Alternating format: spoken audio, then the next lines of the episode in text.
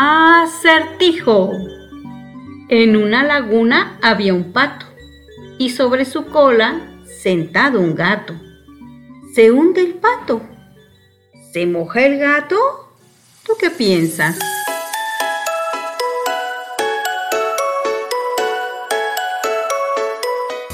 Historias del mundo para contar. Una hora en la que vivirás múltiples vidas en diferentes espacios y tiempos. Historias del mundo para contar. Escucha, imagina y disfruta. Comenzamos. Muy buenos días. Estamos aquí en Historias del Mundo para contar en XHITC Radio Tecnológico de Celaya. Y pues mi nombre es Sara Cepeda y le agradezco de manera profunda que nos sintonice cada lunes. Hoy vamos a estar con una invitada muy especial que madrugó para acompañarnos. Este es una compañera de salas de lectura desde hace ya muchos años. Ella, pues, vamos a ir eh, viendo, oyendo su biografía. Es una persona que no solamente se ha dedicado a la lectura y la enseñanza, tiene otras cualidades que nos irá compartiendo a lo largo del programa. Y bueno, sin más preámbulo, demos la bienvenida a la maestra Lupita Soto. Lupita, muy buenos días. Muy buenos días, Sara. Este, gracias por la invitación, estar en este programa. Y bueno, pues vamos a, a darle inicio, ¿verdad? Vamos a hoy a compartir esas historias. Historias del mundo sí. para contar. Lupita, bueno, Lupita, primero dinos de dónde eres. Bueno, yo soy de Acámbaro, ahí nací. Mis padres, uno es del municipio de Tarandacuao y mi mami del municipio de Salvatierra, pero yo nací en Acámbaro y ahí vivo en Acámbaro. ¿De toda tu vida has sido ahí? Toda mi vida ha sido en Acámbaro, en Acámbaro. Así es que de allá es el rico y delicioso pan. pan de acámbaro.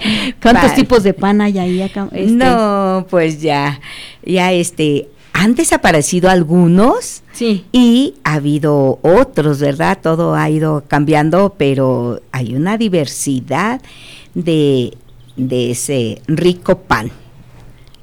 Eh, hay pan de, bueno, las acambaritas, ¿no? Estos panecitos de, que, que son como bollitos, ¿no? Así es.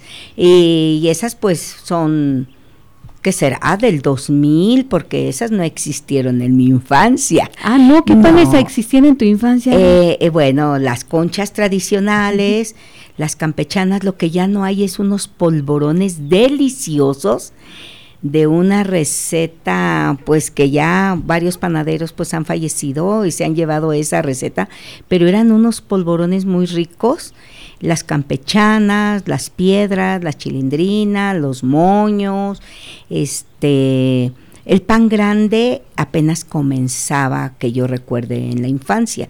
Sí lo había y según la historia viene de, del pan que traían de otro lugar para que se lo llevaran los campesinos en sus morrales, Sí, eran los en su itacate. en su itacate, exactamente, hacían el itacate y de ahí esa tradición de pan grande de acámbaro, que era para llevarlo a los trabajadores al campo. Ajá. Oye, ¿y allá en el campo qué se produce, Lupita? Bueno, ahorita, anteriormente, pues era el maíz y el trigo. Y ahorita ya se ha ido transformando, ya hay invernaderos de fresas, sí, hay ya poco Jitomate se también, ¿no? Hay poco jitomate, se sembró un tiempo muchísimo la flor del cempasúchil, hasta hubo una procesadora allí en Acámbaro, pero más es el maíz, eh, ya ahora en pocas cantidades, este, el trigo y ahora la fresa y jitomate. Hortaliz- El chile morrón también, ahorita hay invernaderos de chile también. Sí, porque a la Sí. entrada de Acámbaro hay un invernadero que, bueno, que no existía, ¿no? Sí, sí, ahorita se transformó. Sí. Se ha transformado los alrededores de Acámbaro, Sí, precisamente ahí al lado de río, al lado de carreteras, este, que veíamos nada más maíz y trigo. eh, Lupita, ya. Descríbenos el Acámbaro de tu infancia. A ver, sales de tu casa, ¿dónde vives? Ay, no. Salgo de mi casa y, lo primero que encuentro es un jardín, un jardín que es el Parque Zaragoza, un jardín enorme que lamentablemente no está como mi infancia. Fue un parque tan hermoso donde yo conocí un vergel de flores. En la temporada de margaritas era blanco, las flores de margaritas a su alrededor. Ahora hay barandales, no sé por qué, este, yo digo que encarcelan los jardines, porque también ya no se respetan y anteriormente era un respeto, ya sabías que no tenías que pisar el prado. Alrededor, antes de entrar al prado, había violetas silvestres, la violeta pequeña, pero llena de esa flor morada, su aroma característico de la violeta. Y en otros espacios había los lirios, lirios amarillos, lirios morados, lirios blancos, la rosa de Castilla, rosas de todos colores y la amapola bellísima. Yo allí la conocí, esos pétalos tan frágiles como si fuera papel de China. Entonces era un jardín hermoso. ¿Había árboles? sí, árboles que mis hermanos, bueno, los hombres, trepaban como changos, les decíamos, ay, ustedes yo creo de ahí el apodo de mi papá que nos nombraba changuitos, ay, mis changuitos. y le daban la vuelta alrededor de ese parque entre las ramas. Ah, se pegaban ramas con ramas y se, pasaban de una rama, de un árbol a otro. De un árbol al otro y le daban la vuelta. Entonces, este, ese parque tiene muchas, muchas historias, muchas historias de A ver, ya, y entonces pasas el parque y llegas... A dos cuadras a la parroquia, que esa plazuela ha tenido varias transformaciones, también todavía mm, recuerdo mm, muy vagamente, así como un sueño, su atrio bardeado con aquella herrería preciosa, dos kioscos y las famosas fuentes de Sansón. Era un Sansón que le estaba abriendo así al, león con su fuerza. El hocico. El hocico, sí. Y un elefante, un elefante con una patita hacia arriba. Sí. Pero ese lo recuerdo yo creo de unos 3, 4 años y después desaparece. Ya oh. cuando vas tú a, la plaza, todo en ruinas, sus portales, sus portales de que tenía sobre calle Guerrero, sobre el Hotel París, unos portales preciosos en el jardín principal. Este, la gasolinería, había una gasolinería en el centro de las primeras gasolinerías, la bomba de la gasolina, unas bombitas.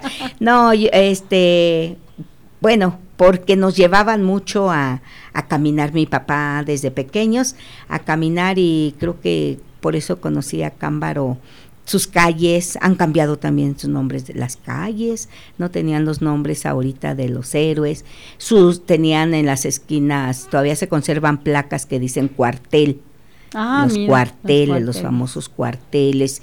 Y bueno, pues a Cámbaro con su clima que dicen que es parecido al de Hawái. No, tengo que ir a comprobarlo si de veras estabas con el clima como el de Hawái. Su río, su río, su acueducto, su puente de piedra, y ahora su este su ex convento ahí de San Francisco. Entonces tenemos mucho, mucho que recorrer en Acámbaro. Muy bien, Lupita. Digamos que esa era tu infancia, tú así vivía, vivías a Cámbaro, ¿verdad? Sí. Y luego llegaste a la adolescencia, llegaste a nivel, ya pasó la primaria, estamos a nivel secundaria. ¿Qué pasó en la secundaria de Lupita? Uy, la secundaria, una etapa maravillosa.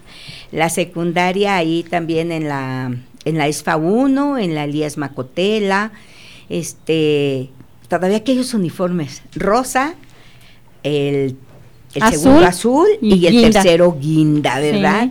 Y pues fue una etapa muy bonita en el deporte, este, en las actividades culturales.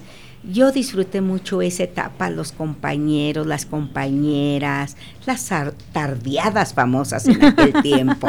Sí, esa fue mi infancia. Para bailar, ¿no? Para convivir. Las tardes y ya a las 8, 9 de la noche a casa. Sí, sí, me acuerdo que las tardeadas, agua de limón con hielos. Así es. ¿Quién llevaba el agua de limón? No, no, aquellas fiestas del estudiante, no, que eran la semana para el festejo del estudiante. Eh, por ahí todavía en mis papeles que me gusta luego conservar. Tengo programas de los que se realizaba en la Semana del Estudiante. Ay, Conservo mi, mi, mi, este, la generación, todos los nombres de los compañeros, la invitación de esa generación.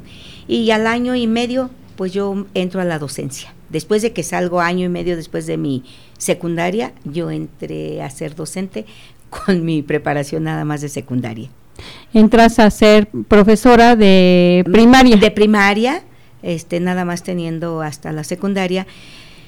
Y ya cuando entro a con una plaza federal, voy al Instituto de Capacitación para Maestros en Servicio, ah, eh, en Michoacán. Entonces ya estando trabajando en frente a grupo los sábados y seis semanas de vacaciones que era julio y agosto, me la pasaba en Morelia. Ah, mira nada más, qué barbaridad. Preparándome. Al preparar, esa es tu formación, tu vida, un poco de tu vida. Pero tienes una característica que, que a todos nos deja sorprendidos, cuando menos a nuestro grupo de lectura, que es tu amor por el deporte.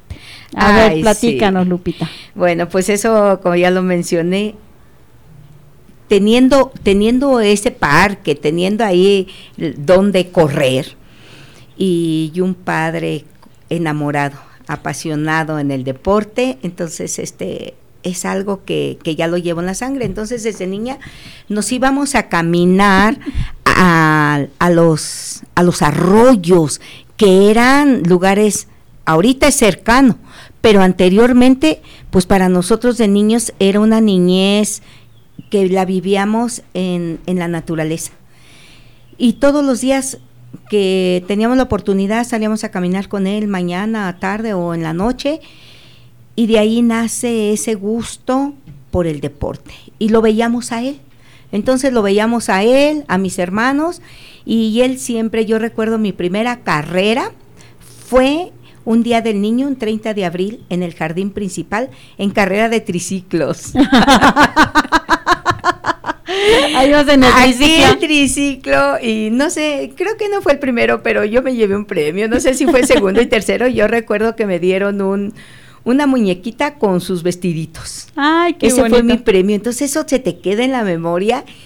Y mi padre siempre fomentó ya a mis hermanos el ciclismo, el atletismo, la natación, porque él poco a poco, pues él cuando tenía tiempo, si no estaba en el tenis, estaba en el frontón, el famoso frontón del Parque Zaragoza. A mano, ¿verdad? Eran unas retas tan bonitas y pues siempre con él, ¿no? y siempre corriendo y, y después nadando. Entonces, todo eso, así crecimos los 13 hijos en el, en el ambiente deportivo. 13. Poquitos. Poquitos, eh, en, hay, en, la familia de esos 13 somos siete docentes, entre ellos son tres maestros de educación física. ah, pues.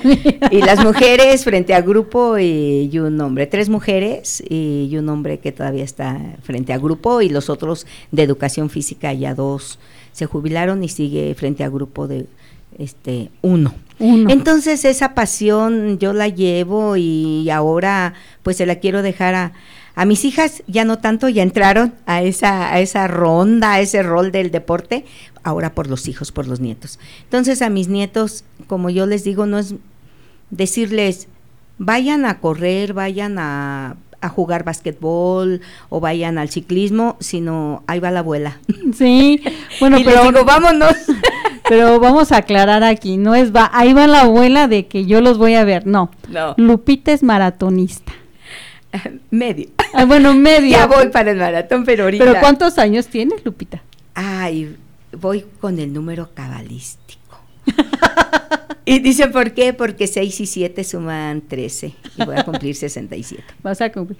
¿Y cuánto? A ver, yo la vez pasada que te preguntaba, porque yo dije, no, yo tengo que correr con Lupita, pero cuando me platicaste dije, no, yo le llevo el agua a Lupita.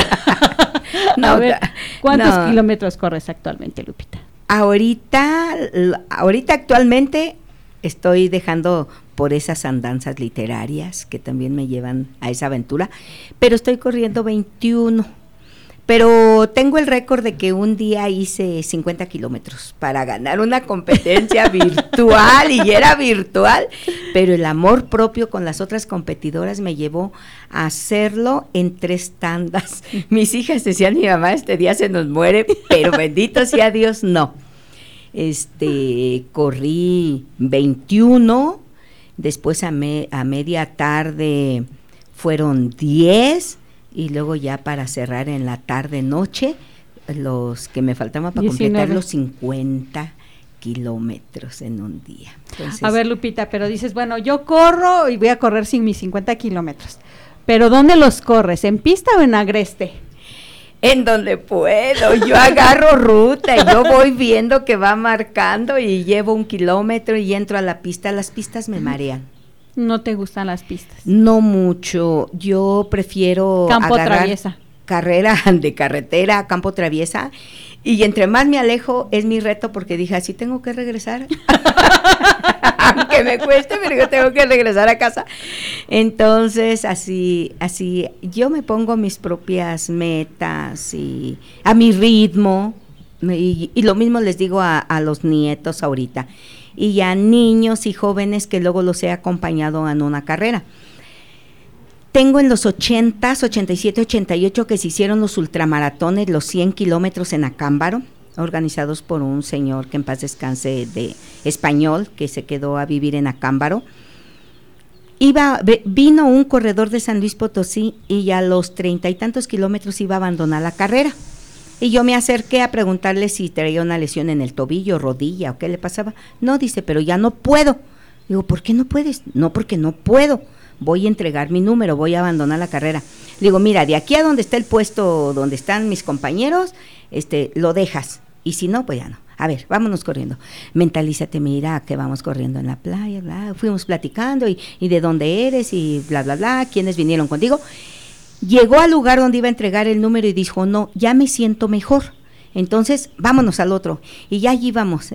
Pasan mis hermanos, dice, ¿quieres una bicicleta para que lo acompañes? No, aquí un ratito me voy trotando con él.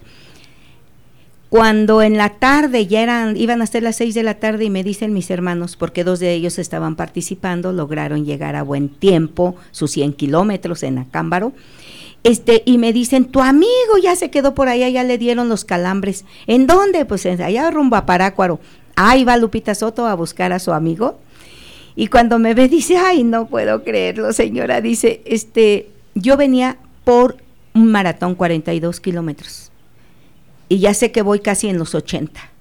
Y dice, llegó a la meta. Ya después mis hermanos fueron a encontrarlo para que yo fuera a, casa, a la ducha y ir a la celebración de la entrega de la medalla con mis hermanos. Y mi esposo lo espera, uno de mis hermanos, y llegan con él a la meta, logrando 100 kilómetros. Él iba por 41. Él iba por su maratón, 42 kilómetros. Ah, 42 42 kilómetros. Y, lo, y logró los 100 y dice es que yo decía, ay, va a venir la señora atrás y qué pena que yo abandone la carrera después de que ella me ayudó. Y logró los 100 kilómetros. bueno, pero aquí hay una acoto, hay algo importante. Lupita mientras corre platica. Ah, sí. platica y platica y platica. Y yo entonces yo digo, Dios mío, ¿y qué platicas, Lupita? Oh, tantas cosas. Platico, bueno, de las lecturas. Si son niños, les voy contando cuentos. Si son jóvenes, igual. Oye, has leído este libro, has escuchado de esto. Este, ¿qué, qué haces? ¿Qué te gustaría hacer cuando seas grande? Y, o sea, distrayéndolo. Y era lo que nos decía mi papá. Ustedes mentalícense en llegar a la meta y nunca vean el sufrimiento. Mira nada más. Lupita, Fíjate que este programa tiene un título. Lupita Soto, de Acámbaro, y los besos. ¡Ay, los besos! no, pues. ¿Has besado la tierra cuando llegas de algún mate que dices, este me costó, le voy a dar un besote a, la, a, la, tierra? Ah, no, la, la tierra no, este, pero sí las medallas, este, a los nietos cuando llegan, o sea, así. Sí, es una expresión espontánea, tal vez un, un gusto. Es, es una, una emoción que te lleva a hacer la cita natural, a lo mejor. Este. Yo le besaba en aquel tiempo la mano a mi padrino. Ándale. Esa, esa, eh, qué costumbre, tradición, como le queramos llamar. Yo todavía tuve eh, eso que mis padres decían, ahí viene tu padrino, bésale la mano. Y, y era un militar, ¿no? Mi padrino mm, se imponía, o sea, yo lo veía de niña seis, siete años y para mí verlo con su uniforme de militar y, y, que era tu padrino y bésale la mano para mí era así como un respeto, como eh, verlo, ¿no? Yo decía, ay, y, y, yo me sentía hasta grande porque mis hermanos no tenían un militar de padrino. nada más, no, nada más yo. Entonces, desde ahí, fíjate, los besos, ese beso que, que yo recuerdo de respeto. Y luego mamá fue muy despegada, pero cuando nos, nos tocaba así la mejilla o, o yo les digo que no se necesita el contacto, a veces hasta una mirada la sientes como un beso. Exactamente. Bueno, con 13 hijos, ¿cómo no va a ser despegada tu mamá si tenía titipuchal de trabajo en la casa, ¿no? Que órale, comida y ropa y, ah, y peinado, nos peinaba, nos mandaba con las trenzas, con los moños. Sí, entonces. O sea, no. era muchísimo trabajo para la mamá y este y 13 pues sí no se, se dice fácil pero es es una de una vida toda una vida estar ahí dedicándola ese fue tu beso de de, de, infancia la infancia. El beso al, al, papá cómo era el beso a tu papá no le daban beso a tu papá no no. Aunque él era del él nos demostraba su cariño, pues con el apapacho, el aplauso, e, el, gritarnos, el emocionarnos, el, el, llevarnos a la actividad deportiva. Y sus narraciones, yo de mi papá, yo lo sentía como eso cuando él te platicaba las historias del viejo y el mar. Ah, de Gogol, del Capote, yo allí lo conocí, este, personajes de la literatura y claro, los clásicos, ¿eh? Claro, los clásicos ahí. no, cuando decía del beso de la bella durmiente, que el príncipe, a lo mejor sí llegué a soñar, ay, mi príncipe que me diera un beso. no, ¿Cuál fue tu primer beso, Lupita? Ahí en la mejilla. Ah. muy bien. En la mejilla, de un novio. muy en secundaria. En secundaria. En secundaria. Pero así de esos besos tan, tan tiernos, como temeroso, como que si me lo daba, no me lo daba y ahí está el beso, ¿no? Y te quedas así, así. Pero te sonrojaste. Sí. Yo digo, sí, pero sí, son, son, este, muestras de, de ese cariño, bueno, y como decimos, el beso de los padrinos, de respeto, el sacerdote, porque también eh, llegamos a, al sacerdote. Mi papá tuvo amistad así con varios sacerdotes y también de niños. Ay, pues ahí viene el padre, ¿no? Sí. Y bésale la mano. Sí. ¿Y el beso entre hermanos? Uy, esos fueron los apapachos así. ¿Cómo te dijera? Pues no, solamente cuando la emoción, el juego, el partido, pero fueron pocos así, no, no son besos ni mejilla, ni, no, o sea, como que más es el apapacho, pero en eso va, va implícito, yo creo que no se necesita eh, decir un beso, nos imaginamos el contacto de los labios con tus labios, pero puede ser en cualquier parte de, del cuerpo, tu frente, tu mejilla, este, sí, tu hombro a veces, ¿no? O sea... A los bebés, ¿no? Cuando les besamos los piecitos. sí, sí, sí, sí, de es algo tan... Y que hasta se lo truena, ¿no? Mm. Así, muy tronador. Muy bien, Lupita. Pues sí, los besos en la en los besos en la literatura, en las artes, las canciones. Bésame mucho. Ay, sí. Bésame de Consuelito. de Consuelito Velázquez. Sí. Tan, bonita canción, porque el beso manifiesta una emoción muy profunda, ¿no? Sí. Una, una sensación de, de amor, ¿no? Sí, de, cariño, de, muestra afecto, cariño. es algo como positivo. O cuando te roban un beso. te quedas muy enojada. Ahí sí, bueno, depende, ¿verdad? Sí, ay, sí, te sorprende la sorpresa, ¿no? Sí, sí ha pasado. Sí. Sí. Lupita tiene una cara. a Lupita le robaron alguna vez un beso. Sí, sí, sí, ha habido eso. Bueno, y también fíjate, bueno, para desviándonos un poquito de del tema literatura, este, en la religión. Ahí, ese beso, ¿no? El beso. El beso que, dicen indi- de, Ju- de sí, Judas, el beso ¿verdad? de Entonces, Judas, que lo indició, sí, lo señaló. lo señaló. Entonces vemos que este, esta muestra de cariño, de afecto, mm, de emoción, porque a veces es de emoción, ya cuando acuerdas ya, ya diste el beso. Claro. Así tan espontáneo, sí. pa- sí. Entonces, este, e- es eso, ¿no? Que donde quiera lo vamos a, a escuchar, lo vamos a ver. Este, Pero, eh, ¿y tú crees que los besos se hayan ya, este, banalizado? O sea, ya, se hayan vuelto una actividad banal. no, No, depende de la persona. No, no, este va a depender de, de, de, de todos nosotros, o sea, es, es algo individual, es algo personal, es algo que depende de tu entorno, tus vivencias, tus experiencias, o sea, yo digo que no, no puede ser. Vemos ahora eh, los besos que yo a lo mejor de niña no llegué a ver en- del mismo género, ¿no? Y es respetable ahora. Sí. Bueno, respetable para algunos, para otros no, no Claro, es- tan bien visto, Claro. pero es otra cosa. Y son esas muestras, esos sentimientos.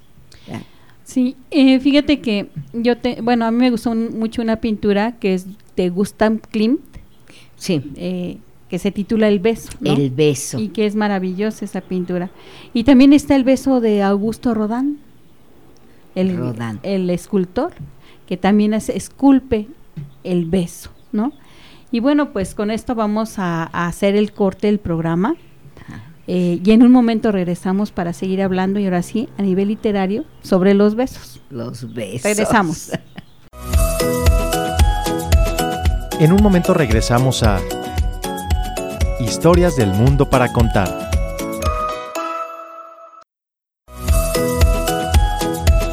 Ya estamos de regreso en Historias del Mundo para Contar.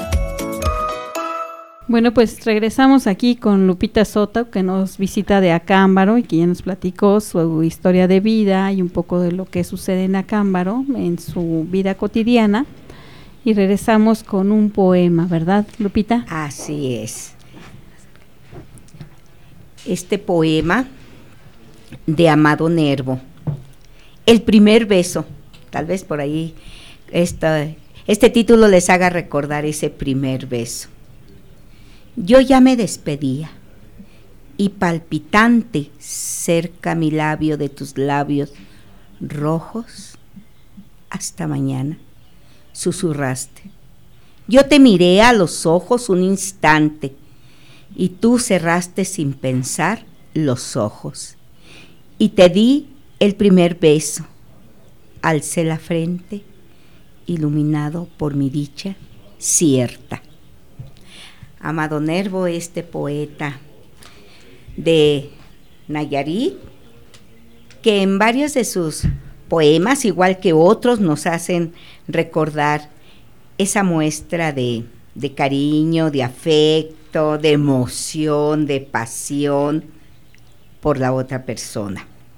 Sí, Amado Nervo, pues sabemos con ese tema, ese poema de Madrigal o el de En paz, ¿verdad? Esos versos a la vida, Sarita. Sí, hombre, es que yo creo que el beso es difícil de difícil de describir. De hecho, no se puede describir un beso. Se- los besos se sienten, ¿no? Sí. Se sienten.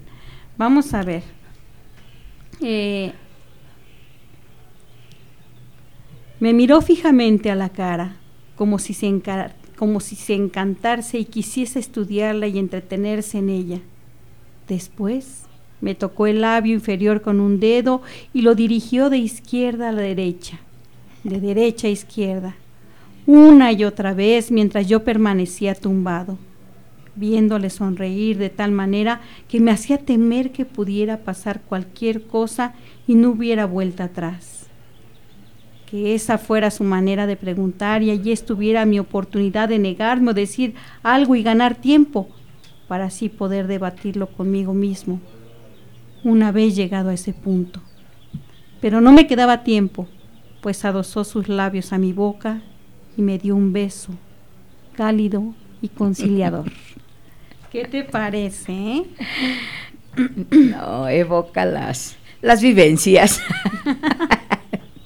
sí, sí, eh, es esa parte que comentamos, ¿no? De las emociones las emociones de los seres. Bueno, yo creo nada más en nosotros. Yo creo que también, por ejemplo, las aves, ese, se acercan sus piquitos. Se, acercan sus piquitos, o sea, yo creo que eh, no hemos observado toda la naturaleza, pero sí siento que hay esos. Mira, en el Gran Gatsby de Fitzgerald, ¿sí? Sí. Una noche de otoño, cinco años, cinco años antes, Daisy y él paseaban por una calle mientras caían las hojas, y llegaron a un sitio donde no había árboles y la luz de la luna teñía de blanco la acera. Se detuvieron allí para mirarse. Hacía fresco y flotaba en el aire esa misteriosa emoción que traen consigo los dos cambios más importantes del año. Las tranquilas luces de las casas tarareaban en la oscuridad y había un estremecimiento, una agitación entre las estrellas. Gatsby, Gatsby vio por el rabillo del ojo que las baldosas de las aceras formaban en, realidad una escalera y ascendían hasta un lugar secreto por encima de los árboles al que podían subir si, si se subía solo y donde estaría en condiciones de mamar de la ubre de la vida y beber de un trago de la incomparable leche del asombro. Su corazón latía cada vez más deprisa mientras el rostro blanco de Daisy, de Daisy se acercaba al suyo. Sabía cuando la besara que aquella chica, sabía que cuando besara a aquella chica y uniese para siempre sus visiones inefables a su aliento perecedero, su espíritu nunca cabalgaría ya con la libertad del espíritu. Pues ahí quedó atrapado. Sí, mira, ahorita con tu lectura me hiciste recordar una, me quedó la imagen de esta lectura de eh, la novela de Arráncame la vida de Ángeles Mastreta, cuando estos jóvenes, porque ella se casa con un militar ya grande, entonces conoce el amor con otro joven, y van a la iglesia de Cholula, y, allí él la besa y está una anciana que le dice que es un, están ahí pecando. pecando, no, porque la está besando. Entonces ellos se ríen, salen eh, de, del templo y se van a, a los campos de Cempasúchil, ahí. Entonces, vi la película y leí el libro. No, pero las imágenes que, tengo del libro que, que son mis imágenes, pues me quedo con ellas. es que la protagonista eres tú. Por eso. A la mejor, pero me está leyendo del gran Gatsby. Sí, sí, también. La tregua de Mario Benedetti. Ay, sí, que la tregua. Esta, esas escenas, esas imágenes tan sublimes. La camadería de una linda etapa insustituible y recuperable. Eso no se perdonar, eso no se lo perdonaré nunca a la madre de Isabel. Durante el noviazgo se nos pegaba siempre como un parche. Nos vigilaba tan estrecha y celosamente que, aunque uno no fuera el colmo de la pureza, se sintió obligado a convocar todos los pensamientos pecaminosos que tuvieran disponibles. Hasta en aquellas ocasiones, rarísimas por cierto, en que ella no estaba presente. No nos sentíamos solos. Estábamos seguros de que una especie de fantasma con pañoleta registraba todos nuestros movimientos. Si alguna vez nos besábamos, estábamos tan tensos, tan atentos a captar cualquier indicio, indicio premonitorio de su aparición en cualquiera de los puntos cardinales del living, que el beso nos resultaba siempre un contacto meramente instantáneo. Sí. la vigilancia, ¿verdad? No, ahorita eh, sobre de eso, fíjate, recuerdo un dicho de, de una tía abuela que, que decía ella, ya, ya mero la ves, eh, ya mero la ves el pobre, solamente una pared lo separa.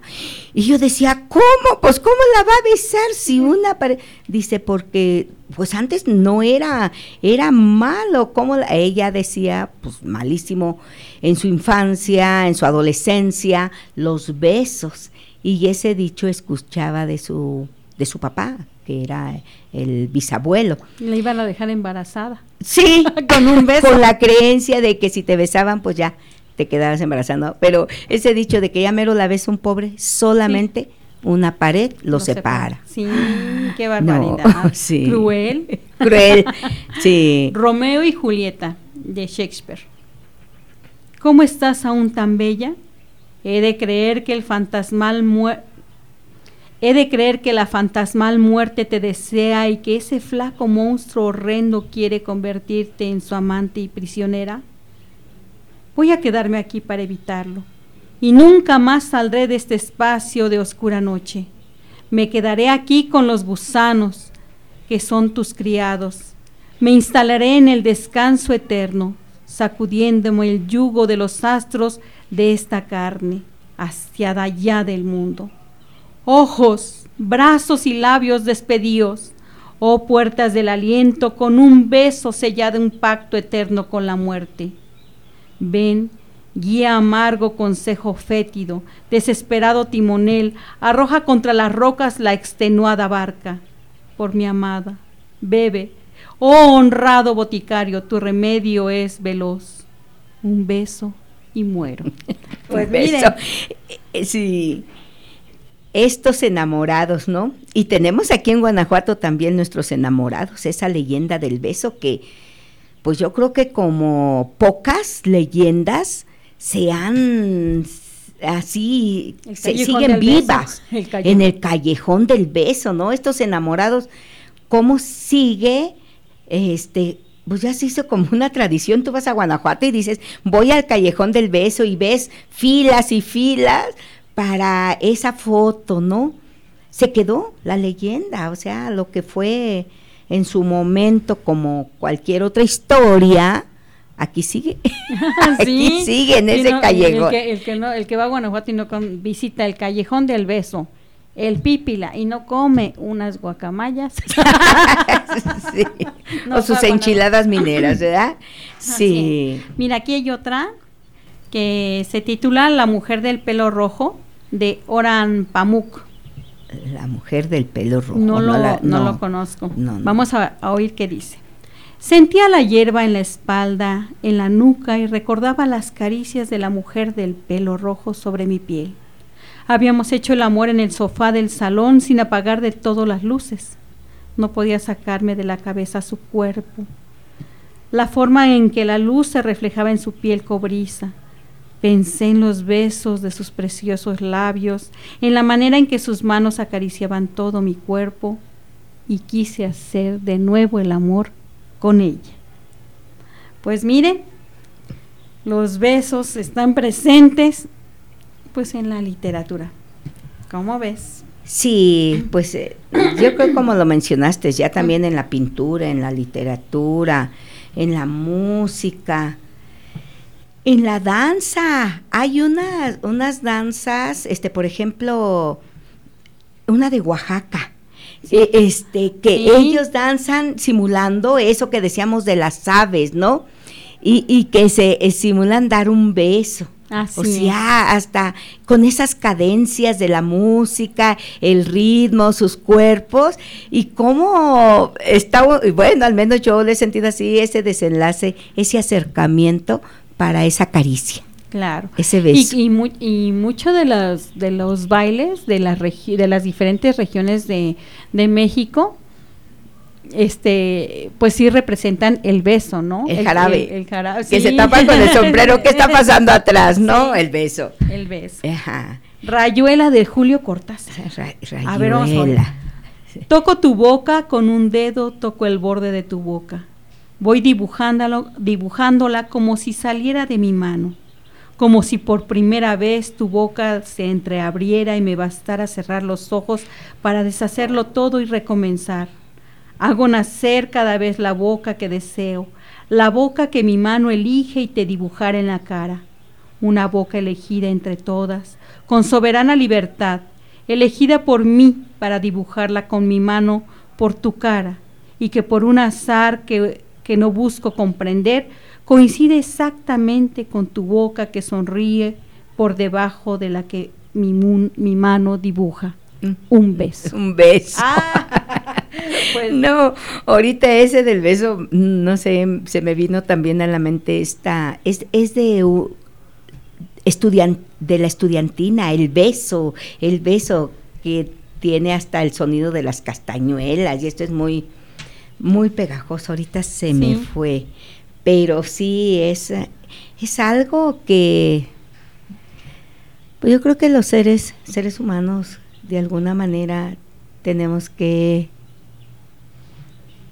dejar o, o dejar sentir o demostrar esa, esa sensación de cariño, de afecto. Ah, de, pues de amor en...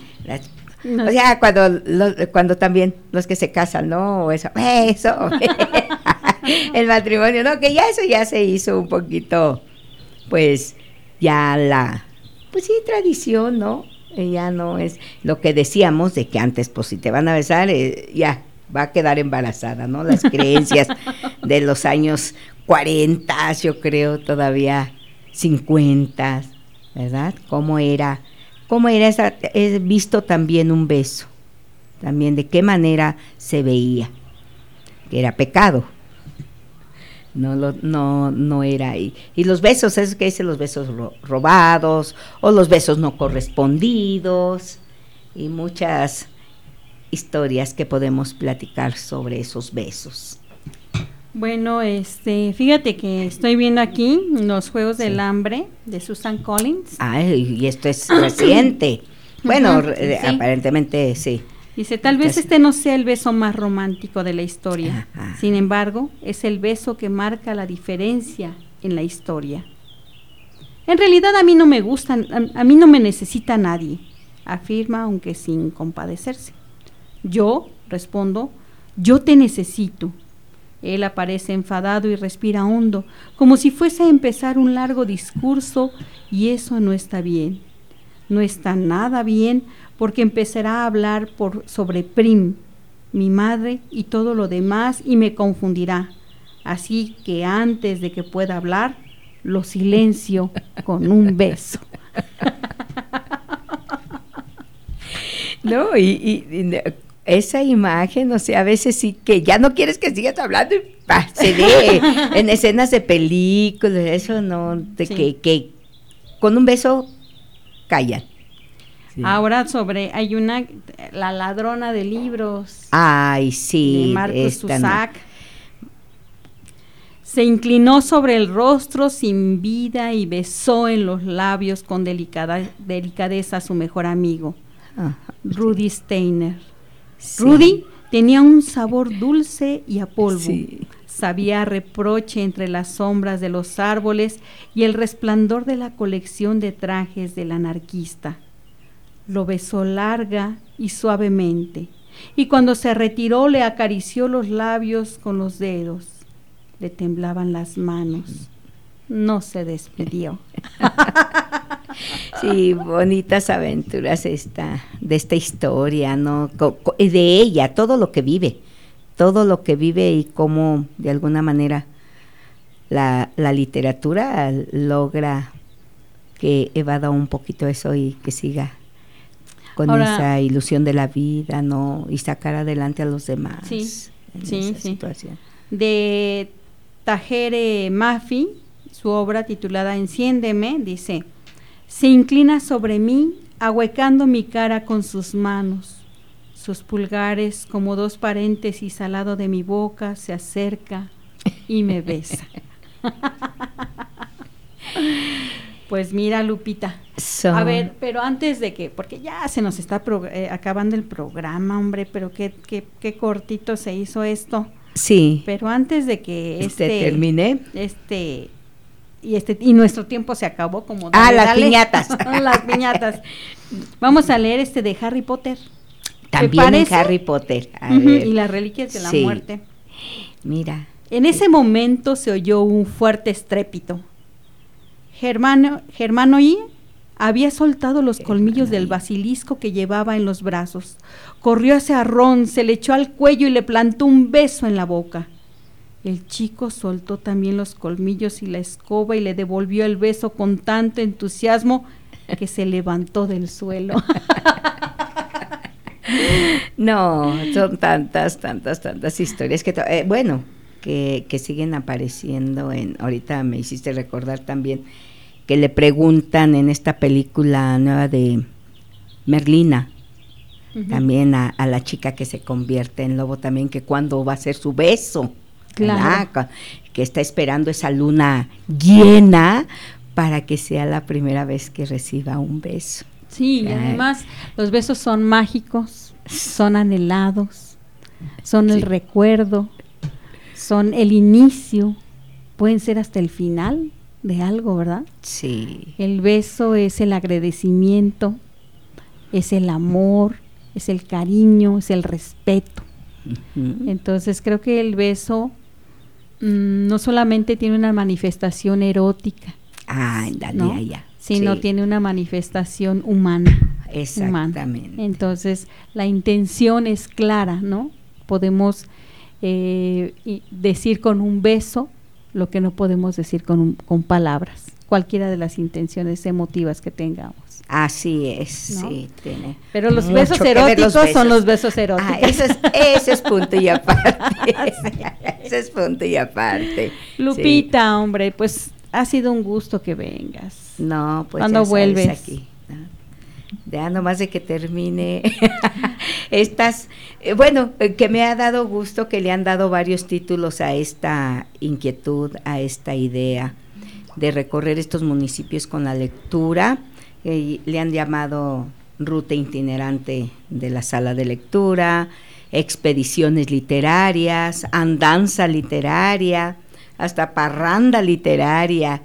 Entonces, terminando estas andanzas que me gusta la expresión a las andanzas literarias, pues por aquí volvemos a hablar de otro bonito tema. Muy bien.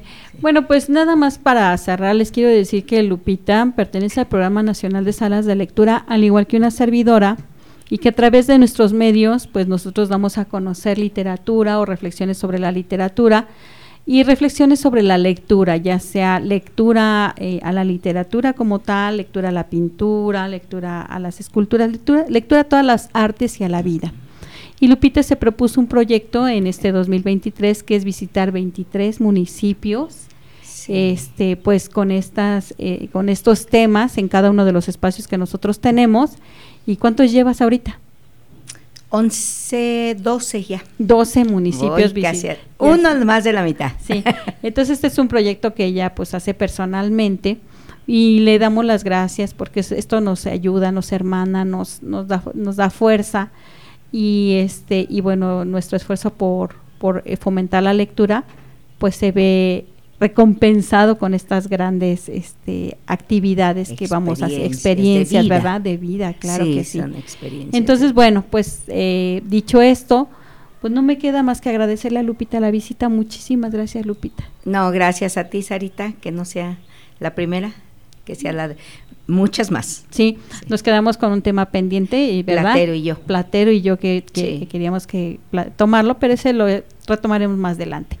Bueno, pues sin más y agradeciéndoles su, su apertura a través de, esta, de la radio, les saludamos, nos despedimos y les pedimos que nos sintonicen el próximo sábado para la repetición.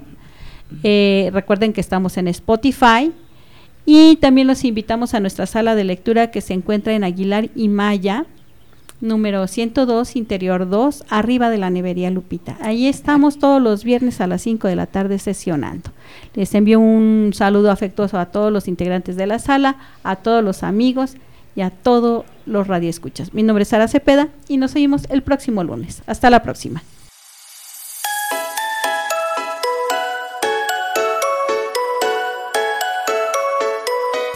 Con esto terminamos por hoy, pero aún hay más en Historias del mundo para contar. ¿Sabías que un mosquito aletea mil veces en un segundo? ¿Sabes lo que es eso? Historias del mundo para contar. Los esperamos la próxima semana a la misma hora por XHITC. Radio Tecnológico de Celaya a través del 89.9 de frecuencia modulada. El sonido educativo y cultural de la radio.